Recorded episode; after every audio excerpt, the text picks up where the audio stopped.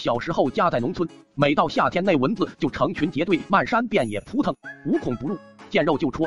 每次蹲坑都是战斗的巅峰，脚踏黄河两岸，手握机密文件，身为千军万马，但闻炮火连天。本郭在蚊子眼中虽有万夫不当之勇，一巴掌下去能扇死他们上下十三代，奈何人力有尽时，终于我妥协了。借用二表哥的话，既然不能反抗。不如享受，可是就这一享受就出事了。没几天就觉得水管又痒又疼，放水的时候火烧火燎的疼，痒了就抓，却越抓越痒，痒完还长大了，一夜之间从蚯蚓变成了黄鳝。我害怕的跑去找老爹，带着老爹就哭：“老爸，我丁丁长大了。”正忙活的老爹听见我这粗言粗语，呛得差点一巴掌拍死我，怒吼一声：“扯犊子玩意儿，咋说话的？”抓住我裤子猛地一拽，老爹嘶的倒吸一口凉气，惊道：“叉叉，才五岁啊，啥玩意儿这是？”跳起来抱着我就往医院跑。到医院一检查，所有人都大吃一惊，年仅五岁的我居然被查出坏叔叔们才会生的病。那天差点没把老爹羞死，拿完药抱着我就跑了。等到我丁丁终于重新变回蚯蚓时，我也知道病咋来的了，都是蚊子惹的祸。下床那天发了个誓，这个夏天跟蚊子誓不罢休。那时家里穷，用不起蚊香，要想快速灭蚊，要么农药喷，要么油灯烧。喷药是不现实的，大人们都不让碰。就算用农药，估计蚊子没个屁。我先洗白了，最后选择了煤油灯。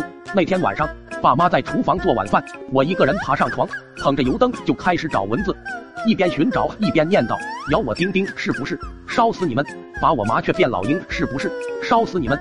随着念叨，第一只蚊子出现，正趴蚊帐角落悠然自得。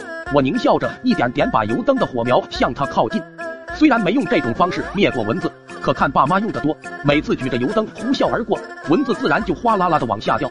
我也想学他们那样干净利落，可是自认没那快准狠的本事，加上对蚊子恨之入骨，我要的不是他们掉，而是打算把他们烤了。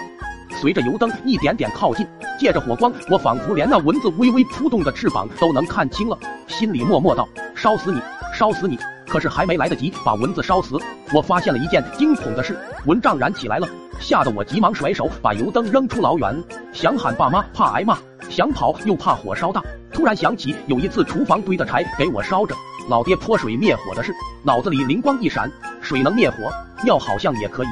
说干就干。拿出水枪就准备淋，可实在太紧张，憋了好几次都没动静。眼看火势慢慢往上窜，我眼睛红了，咬牙憋气，丹田下沉，猛一出力，只觉水管微热，一股液体往前喷出，急忙捏着往窜起的火苗凑去，奈何缺少灭火经验，以为对着火苗淋就能把火灭了，谁知一股水柱直接从火苗中间穿过，然后再从蚊帐之间洒向外面。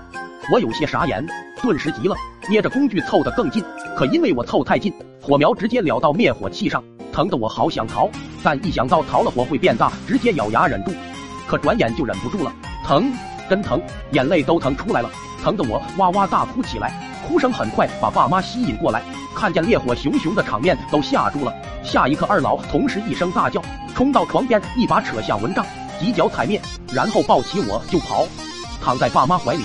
我绷紧的弦终于断了，一阵剧疼袭来，直接晕了过去。